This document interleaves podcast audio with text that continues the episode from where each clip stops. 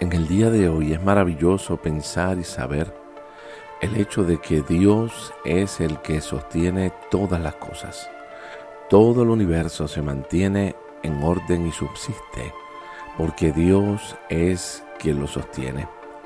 El apóstol Pablo en su carta a los colosenses en el capítulo 1, verso 17, dice, Cristo ya existía antes de todas las cosas y por su poder todas subsisten. Hay otra versión que dice que Él es antes de todas las cosas.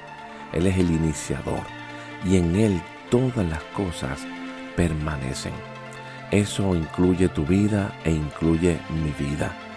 Dios mantiene nuestra vida de pie. De hecho, esta palabra permanecer o subsistir en griego habla de que nos mantiene de pie junto con Cristo.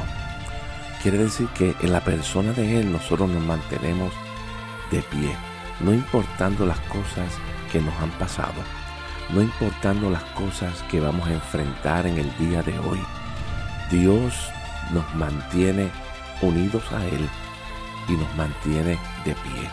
Y no solamente nos sostiene, sino que también dice en Romanos capítulo 8, verso 14, dice, la vida original del Padre revelada en su Hijo es la vida que ahora el Espíritu conduce en nosotros.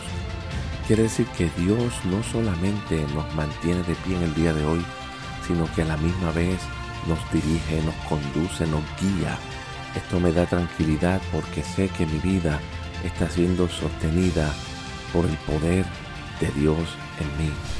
Y a la misma vez sé que Él va a conducir mis decisiones y todo lo que haga, Él me va a dirigir de tal manera que su paz reine en mi corazón.